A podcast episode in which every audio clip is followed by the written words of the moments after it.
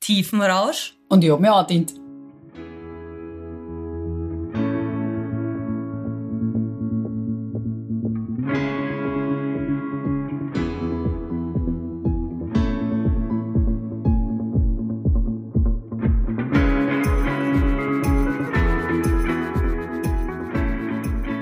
Hi Kathi. Hi, Assi. Hi. Boah, ich bin noch so aufgeregt von der letzten Folge, weil da waren noch so viele Dinge, die ungeklärt sind. Ich bin noch so amüsiert von der letzten Folge. Ja, super, super, dass du amüsiert bist. Sie hat damals wirklich meinen Tag erheitert. Das freut mich sehr. Du, ist meine neue über das Lieblingsfolge. Leid von anderen. Nein, nein, Ja, nein, nein. Es ist nur das Bild. Ja, Die- ja, ja, ja, äh, wie, dein, wie dein Popsch wie ein, wie ein Ja, Stein über das ja. Wasser. Ja, la- lass mir das vielleicht. Wart, wart nur, wenn's, wenn es uns mit dem Ruderboot dann umhaut, da werden wir das filmen und dann kriegst du alles wieder zurück. Okay, ja, das nehme ich dann an. Okay. Ja, wir haben noch einiges äh, zu klären heute. Stimmt, wir haben ja letztes Mal schon angesprochen, dass Luft und Wasser zwingendermaßen irgendwie zusammengehören, beziehungsweise ähm, Sauerstoff und Wasser, das kommt jetzt darauf an, wie genau wir das beleuchten. Ähm, wir haben ja schon in der Folge mit dem Bernhard Sieber kurz über das Wassermolekül gesprochen und dass in einem Wassermolekül ja zwei Wasserstoffmoleküle, äh, Atome, Jesus, na schau, Das ist dran. zwei ähm, Wasserstoffatome und ein Sauerstoffatom vorkommen und deshalb H2O. Uns hat ja auch schon der Bernhard erzählt, dass er ja lieber ein Wasserstoff, Wasserstoffatom wäre. ja. Weil er genau. dann zu zweit wäre. genau, weil er dann zu zweit ist und nicht alleine ist und er eben so ein Teamplayer ist. Ja. Und das habe ich echt voll, voll cool gefunden. Ja, aber jetzt zurück zur Luft, Sauerstoff und so weiter. Ähm, was ja sehr ähm, faszinierend ist, ist, gehen wir doch zum Thema Tauchen ein bisschen. Wir waren ja beim Wasser.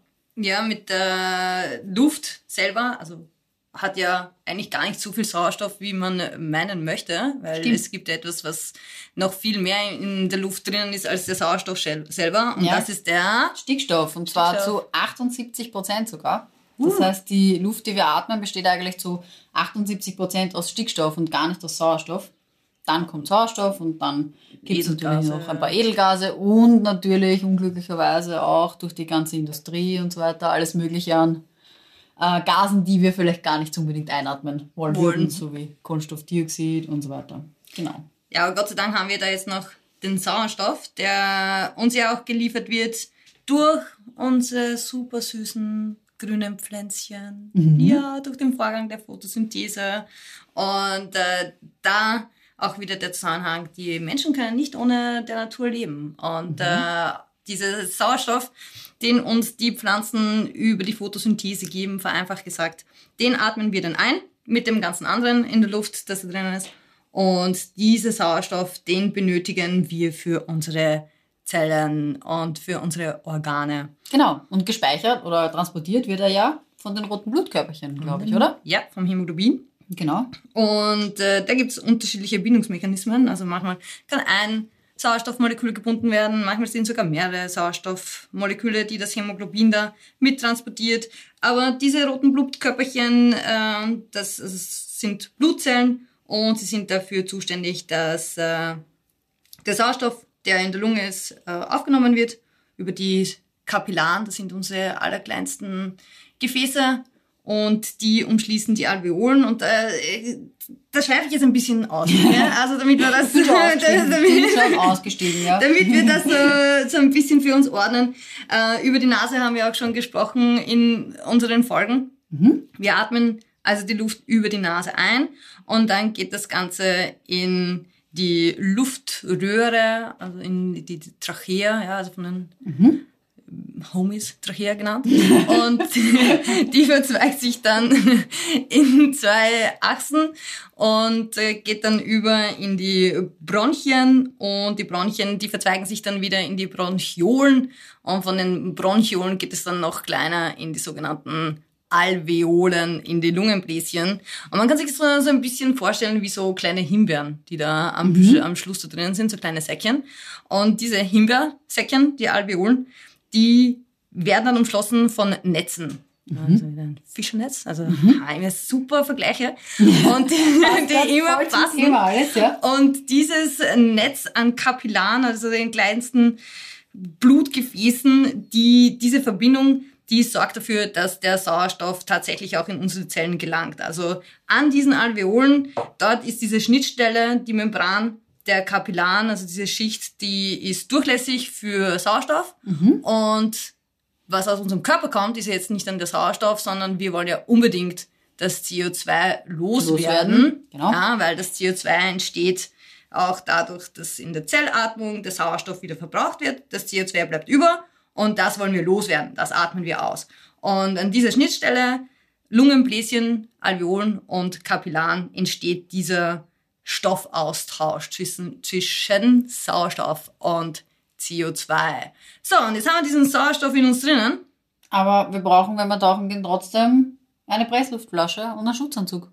Ja, das hängt auch mit der Lunge zusammen. Ja, aber jetzt frage ich mich, warum können das die Tiere dann so viel besser? Also, die atmen ja auch durch eine Lunge. Ne? Eigentlich haben sie ja auch eine Lunge, aber dennoch können die das ja viel besser wie wir. Das heißt, zum Beispiel Robben, die wir alle kennen, oder? Aus dem Tiergarten. Oder auch so ähm, Seeelefanten, das ist ein ganz ein großer Meeresbewohner die können zum Beispiel pro Kilogramm Körpergewicht fünfmal so viel Sauerstoff speichern wie der Mensch. Ja, wir können es halt nicht speichern. Ja, aber total faszinierend, weil die speichern das ähm, nicht in der Lunge, sondern im Blut und in den Muskeln. Ja, also, das, das, Blut ist bei denen auch viel dickflüssiger. Mhm. Also sie haben prinzipiell auch mehr, mehr na, das liegt daran, dass sie sehr viele dieser roten Blutkörperchen haben. Also okay. im, im, Gegensatz zu Menschen haben die Robben so, so richtig dickes, dunkles Blut mhm. aufgrund dieser roten Blutkörperchen. Und äh, wie, wir haben es eh schon erwähnt, der Sauerstoff, der bindet sich an dieses Hämoglobin der roten Blutkörperchen. Also ein eisenhaltiges Eiweiß, ähnlich dem Myoglobin, das wir auch äh, in den Muskeln haben. Und dort soll ja auch der Sauerstoff hin, nämlich in die, in die Muskeln. Mhm. Und die, also in den Muskeln bindet sich dann der Sauerstoff an dieses besondere Speichereiweiß, nämlich dieses Myoglobin. Mhm. Und nachdem die Robben so viel an, an Muskeln haben, äh, speichern sie auch. Hm, schauen die gar davon. nicht so aus eigentlich. Also ich meine, ja. sie schauen eher so so wie so eine dicke Speckrolle aus. Ja. gar nicht so und gar nicht so so muskulös eigentlich, aber trotzdem sehr, sehr faszinierend. Aber was ich, irgendwann wird der Sauerstoff bei einer Robbe ja trotzdem vielleicht einmal knapp, oder? Also ich meine, die können ja auch nicht endlos jetzt unter Wasser bleiben, oder? Wie, wie machen die das dann? Na, auch wenn der Sauerstoff knapp wird, dann kannst du trotzdem noch eine Weile unter dem Wasser bleiben, weil die Muskeln dann auch noch äh, woanders die Energie hernehmen, ne, hernehmen, also dann ohne den Sauerstoff, sondern dann nehmen sie einfach die, die Zuckervorräte. Oh, okay, Und cool. das geht aber auch nur eine begrenzte Zeit lang. Äh, ewig. Aber definitiv auch nicht, um einiges länger ja, das, Menschen. Das geht länger und das, äh, ja, sie braucht, also, äh, ja, das, das, das Gehirn ist ohnehin auch immer auf, das, auf den auf Sauerstoff, Sauerstoff angewiesen, angewiesen und von dem her, ja, müssen auch die dann bald wieder auftauchen. Okay, das heißt aber, das bloße Speichern von dem Sauerstoff, also ich meine, die sind zwar vielleicht Meister im Speichern von Sauerstoff, ähm, aber das reicht ja trotzdem nicht aus, um jetzt, weiß ich nicht, zwei Stunden oder so unter Wasser zu bleiben. Das heißt, die, die Robben müssen ja noch irgendwas anderes Faszinierendes haben. Also, was ich so weiß, verlangsamen die ja dann auch noch ihren Herzschlag. Also, die können das ja ziemlich runterdrosseln. Zum Beispiel Seehunde können ihren Herzschlag von 120 Schlägen pro Minute auf 20 Schläge reduzieren. Und das ist schon sehr, sehr arg. Und Seeelefanten schaffen es sogar mit einem Schlag pro Minute zu überleben. Ein Schlag pro Minute? Ja. Das also ist nichts. Das ist also echt das faszinierend, dass es so funktioniert. Die, die Blauwale und die Wale, die können das auch. Mhm. Also da, die reduzieren ihren Herzschlag. Aber nicht nur das, äh, auch die, die Durchblutung wird heruntergefahren. Also äh, sie drosseln die Durch, Durchblutung von allen Organen, die gerade jetzt nicht so wichtig sind, das heißt, wenn der Mensch das, das könnte, sich so, ich weiß nur ähm, von so Scharfschützen zum Beispiel, die schießen zum Beispiel immer zwischen zwei Herzschlägen. Die können die Takten okay. quasi, ja, die zählen, habe ich mal gelesen, mit und schießen quasi immer zwischen zwei Herzschlägen und die können auch ihre Herzschläge drosseln, aber natürlich nicht auf einen Schlag pro Minute, das wäre schon sehr arg. Aber das ist halt voll faszinierend. Das heißt, okay, sie drosseln die Durchblutung, sie drosseln den Herzschlag, haben wir jetzt schon gesagt. Also alles, was nicht wichtig, also nicht wichtig, schon wichtig, aber zu diesem Zeitpunkt äh, der ganze Verdauungsvorgang, die Nieren, dort wird dann die Durchblutung äh, heruntergefahren, damit sie dann länger unter dem Mhm. Wasser was bleiben bleiben kann. kann. Aber Mhm. wenn sie dann auftauchen, kommt wieder unser Archimedes ins Spiel. Weil wir haben ja letztes Mal Okay. schon über die Kronengeschichte berichtet. Yeah. Genau. Und das Gold. Und das Gold, wo er dann draufgekommen ist, dass die Krone doch nicht so aus Gold, so, so 100% aus 100%. Gold war. Genau. Und das heißt, die Robben tauchen ja relativ langsam wieder auf, also sie steigen langsam auf und tauchen langsam ab. Ja, und sie nützen eben aus, dass die Luft in ihren Lungen durch den Wasserdruck komprimiert wird, also quasi zusammengequetscht wird und der Auftrieb ist dadurch halt sehr gering. Und vielleicht, dass man das sich ein bisschen besser vorstellen kann, ist, wenn ich jetzt einen Ballon zum Beispiel habe, den ich ja unter das Wasser drücke, dann steigt er ja auch nach oben. Das kennt man ja. Jedes Kind hat schon mal irgend so ein wassergefülltes, äh, wassergefülltes, luftgefülltes Ding unter Wasser gedrückt. Genau. Und der Ballon, der verdrängt ja eine gewisse Menge an Wasser oder ein gewisses Volumen. Wenn großen- wenn man den als Kind so runterdrücken will, ist einen großen, Ja, das das ist so, so schwer, Wasserbälle, so- kennst du das? So, Ja. man will den Wasserball so runterdrücken und dann, dann flutscht er auf irgendeiner Seite ja. wieder raus. Das kennt jeder. Jeder kennt das, genau. Und das Wasser, was eben so ein Wasserball oder jetzt so ein Ballon verdrängt, wiegt ja um einiges mehr als die Luft, die in dem Ball selbst enthalten ist. Und dadurch ist die Kraft, die nach, also die Kraft, die nach oben drückt, die entspricht genau diesem Volumen, was er verdrängt. Und dadurch ist die Kraft eben relativ stark. Bei einem Wasserball kennt man das, der drückt, den drückt schon ordentlich nach oben. Wenn ich also, wenn Kinder versuchen, den da runter zu drücken, das ist schon eine Arbeit, genau. Und das sorgt eben dafür, dass den Wasserball nach oben drückt. Und wenn bei den Robben das jetzt eben so komprimiert ist, dann, dann werden sie eben nicht so schnell nach oben gedrückt. Und deshalb steigen sie eben so langsam auf. Aber sie schonen sich dabei, weil sie schonen ihre Muskeln, sie schonen sich eben dabei. Also die sind schon ganz schön schlaue Tiere. Echt spannender Mechanismus, der da hinten steckt. Ja, und in Ähm, so einer Tiefe herrscht ja auch ein ordentlicher Druck. Ja, und das mit der Lunge bei den, bei den Robben und bei den Menschen, das, wenn man das so vergleicht, also so tief können wir nicht tauchen. Also die, die Lunge selber ist ja auch kein Muskel, wenn wir jetzt auch nochmal zu den Muskeln hinkehren, sondern der, die Zwerg, das Zwerchfell, äh, wenn sich das zusammenzieht, erweitert das unsere Lunge und dadurch strömt auch der Sauerstoff, die Luft in unsere Lunge hinein. Und wenn der, dieser Druck in der Tiefe, der ist, der ist so schwer, der so auf der So Lunge mhm. und äh, die Luft enthält so viel Stickstoff und ja, unter Druck äh, würde das alles ins Blut übertreten und der Mensch, der verliert dann sein Bewusstsein, wenn der, der Lungendruck so immens ist und so richtig so in dieser Tiefe. Aber die Robbe, die schafft das. Mhm. Das heißt, Ähm, die, ist, die ist ein bisschen schlauer, würde ich jetzt nicht ja, sagen. also aber es würden ja, wenn wir jetzt zum Beispiel über hunderte Meter in die Tiefe tauchen. tauchen würden, dann würde uns nicht nur die Lunge Tschüss sagen, sondern auch unsere Nasennebenhöhlen. Also, Also alles. ja, und man, man kennt das doch auch, oder? Also, also man kennt das doch alle, die schon mal schnorcheln waren. Man muss ja, es geht jetzt, also ich war zum Beispiel noch nie Flaschentauchen, also mit so kompletter Ausrüstung. Aber ich war schon oft schnorcheln im Meer. Und auch da merkt man doch, wenn man runtertaucht, dass einfach irgendwann ist da ein enormer Druck auf einem und man macht dauernd diesen Druckausgleich, so wie man den Kindern immer sagt, schön reinpusten und so Ja, weiter, da geht eine Nase zu halten. Ohren auf. Ja, genau. Ja, da, da habe ich schon wieder eine lustige Geschichte. Was? Ja, ja. Also, ich Be weiß nicht, bevor wir erklären, warum die Robben ja, das genau, kann, mir- cut mir- the story. Ja, mir passieren immer die ärgsten Sachen, ich weiß nicht. Aber ich glaube, sie ist nicht ganz so lustig wie mein unfreiwillige was. Äh, Nein, lass mal hören. Ja. Die, die, die Bewertung lässt uns hören. Also von, von einer Skala von 1 bis 10, glaube ich, ist das nur eine 5. Aber ich finde sie trotzdem irgendwie lieb. Und zwar, ich war relativ klein noch und ich war mit meinen Eltern in Griechenland auf Urlaub.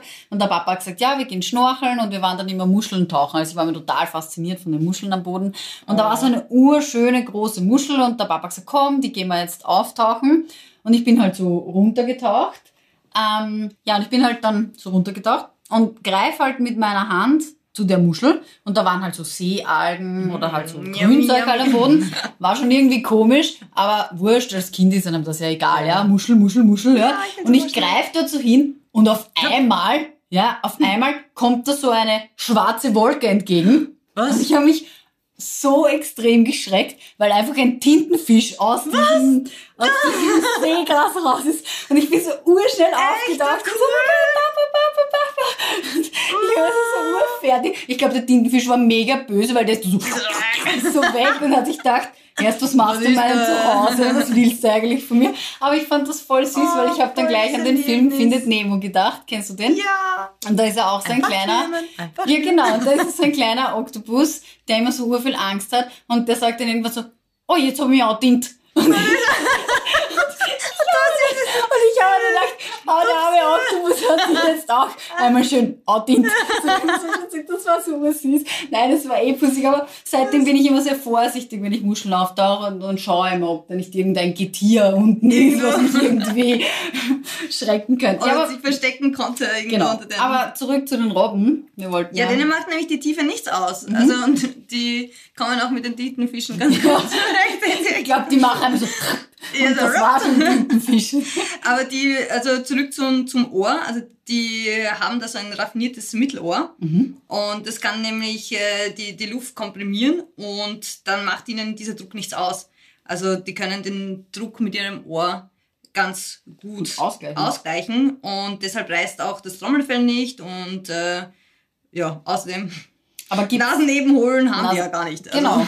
Ja, und, und gibt's Robben. nicht auch sowas, wenn man zu schnell auftaucht? elastisch. Kann da nicht, wir haben ja gerade gesagt, wenn man zu schnell auftaucht, ist das auch nicht gut. Da gibt's die Dekompressionskrankheit, oder wie die heißt. Das heißt, wenn man zu schnell auftaucht, man kennt das ja auch, man fühlt Ich hatte das nämlich dann damals, wie mir das passiert ist, dass ich so extrem schnell einfach aufgetaucht bin und beim Ohr und so, das fühlt sich einfach total unangenehm einfach an. Und diese Dekompressionskrankheit ist ja so ein typisches Taucherproblem. Ich meine, davon gehe ich jetzt einmal aus, dass ich hatte die jetzt natürlich nicht, aber man fühlt schon, dass da irgendwas im Körper passiert. Und bei dieser Dekompressionskrankheit ist es ja so, dass die durch den Stickstoff hervorgerufen wird. Du hast ja schon über den Stickstoff vorher kurz erzählt und der Stickstoff ist ja zu 78 Prozent, wie jetzt alle wissen, in der Atemluft enthalten. Und während ja der Taucher hinabsteigt, nimmt ja der Wasserdruck ständig zu. Das heißt, die Luft wird ja komprimiert, Ja. zusammengepresst, das haben wir ja auch gesagt, und damit auch der Stickstoff, weil in der Luft haben wir ja jetzt hundertmal schon gesagt, ist eben auch Stickstoff drinnen, nämlich vorwiegend Stickstoff. Und je mehr Stickstoff wir eben so unter Druck setzen, desto mehr wandert er eben aus der Lunge ins Blut Und in die Organe. und in die Organe. Du hast das ja schon genau berichtet, wie das mit dem Hämoglobin ist. Und wenn der Taucher jetzt einfach wieder auftaucht, dann nimmt er der Druck im Körper wieder ab. Gott sei Dank natürlich. Aber der Stickstoff nimmt dann quasi seinen Rückweg, Rückweg. genau, wandert quasi in die Lunge und wird dort eben abgeatmet. Und wenn eben der Druck aber zu plötzlich ähm, Passiert dann sinkt, genau, dann können wir diesen Stickstoff nicht mehr abatmen. Und im Blut haben wir dann diese Stickstoffblasen. Stickstoffblasen. Genau, Ja, und und dann- die verstopfen dann alles. Genau. Die verstopfen dann alles. Dann haben wir Kreislaufbeschwerden, Muskelbeschwerden, Gelenkschmerzen und im schlimmsten Fall kann die sogar tödlich enden. Also Ja. man sollte da schon aufpassen. Also wie gesagt, ich war noch nie Flaschentauchen, aber Aber Tauchen generell ist eigentlich, na nicht eigentlich, Tauchen ist wirklich ein sicherer Sport. Man muss nur wissen, wie Wie? das äh, funktioniert und worauf man da wirklich achten muss.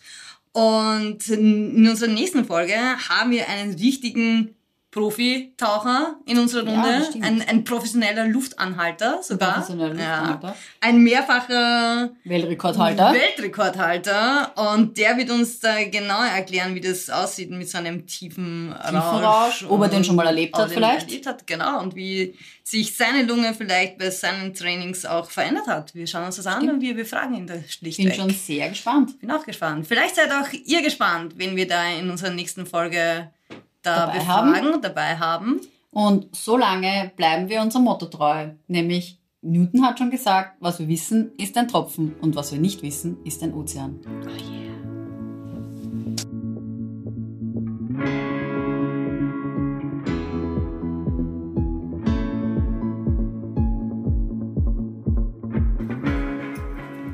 Habt auch ihr schon nach Muscheln getaucht oder habt ihr schon tiefen Räusche erlebt? Dann schreibt uns auf unseren Social Media Kanälen. Und die Links dazu findet ihr in der Infobox.